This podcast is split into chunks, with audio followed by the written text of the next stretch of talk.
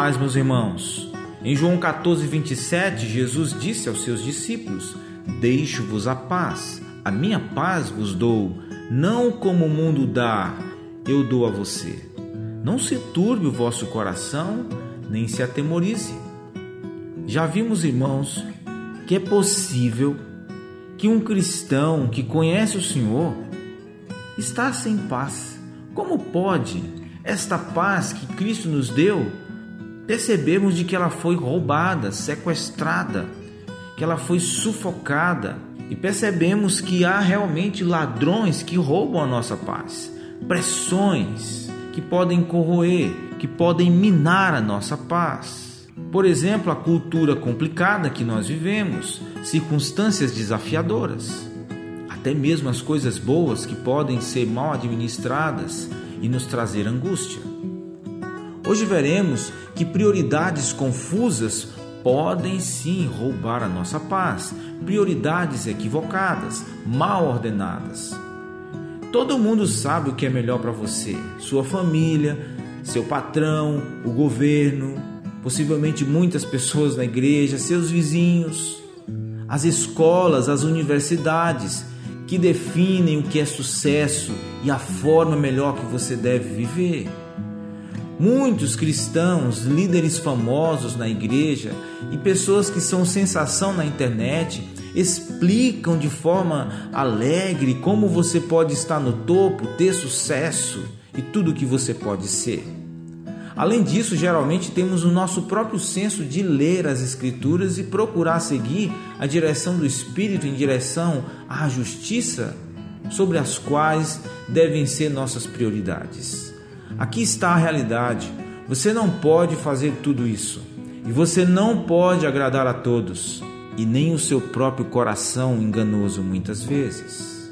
Ouvir o que as pessoas dizem ou projetam em você também podem fazer você perder a sua paz as expectativas de outros. Você não pode orar o suficiente, ler o suficiente, adorar o suficiente em família, servir o suficiente ou qualquer outra coisa suficiente para agradar a todos. Você simplesmente não dá conta, você não pode. Se não for a graça de Deus sobre você, meu irmão e minha irmã, você não consegue, sobre mim. Nós temos ainda o que nós podemos chamar de fraqueza pessoal pessoas que sofrem sob o peso de corpos caídos. Todos nós temos nossas próprias fraquezas pessoais. E a fraqueza é uma pressão que pode realmente roubar ou sufocar a paz. Alguns deles podem realmente nos sobrecarregar no dia a dia. Na minha própria família, na família estendida que é a igreja, os meus aconselhados e aqueles que me contatam através da mídia social, as fraquezas são abundantes. Às vezes, físico, você pode ter um problema físico com tantas demandas.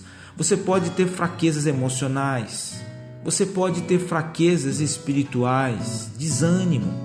Todos os tipos de fraquezas que prevalecem muitas vezes sobre nós. Essas fraquezas do homem interior e do homem exterior existem independentemente de nossa caminhada com o Senhor. Paulo orou três vezes para que Deus tirasse seu espinho na carne, lá em 2 Coríntios 12, 8. Uma fraqueza de algum tipo. Mas Deus não tirou. Portanto, Paulo escreveu: Por isso me contento com as fraquezas, com injúrias, com angústias, com perseguições e dificuldades por causa de Cristo, pois sempre que estou fraco, então sou forte. No entanto, semelhante a usar uma mochila pesada ao longo de um longo dia de caminhada, o fardo de nossas fraquezas pessoais pode ser muito pesado sobre nós. Nós lutamos, nós batalhamos, às vezes sentimos vontade de ceder sob o peso que estamos levando. E embora nossos irmãos e irmãs em Cristo devam estar lá para nos ajudar a carregar nossos fardos, como está em Gálatas 6, às vezes temos uma luta que é solitária. O resultado é que muitas vezes nossas fraquezas pessoais, elas podem roubar a nossa paz com Deus, se assim permitirmos. Então encoraje você a hoje em sua oração colocar diante de Deus áreas onde você percebeu que as prioridades estão equivocadas ou estão mal ordenadas. Isso tem sufocado cansado sua alma e tem te roubado a paz. Ou talvez alguma fraqueza, uma enfermidade, uma dificuldade emocional que você tem passado ou tem vivido ao longo da sua vida.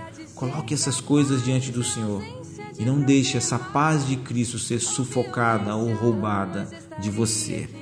Um bom dia na paz de Jesus.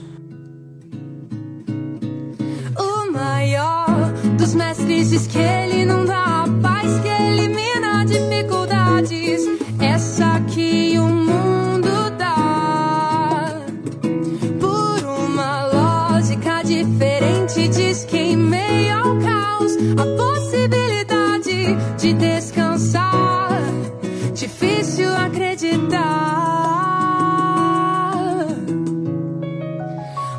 Perceber que conflitos estarão sempre presentes,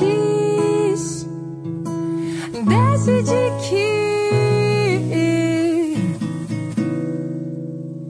eu quero sentir a paz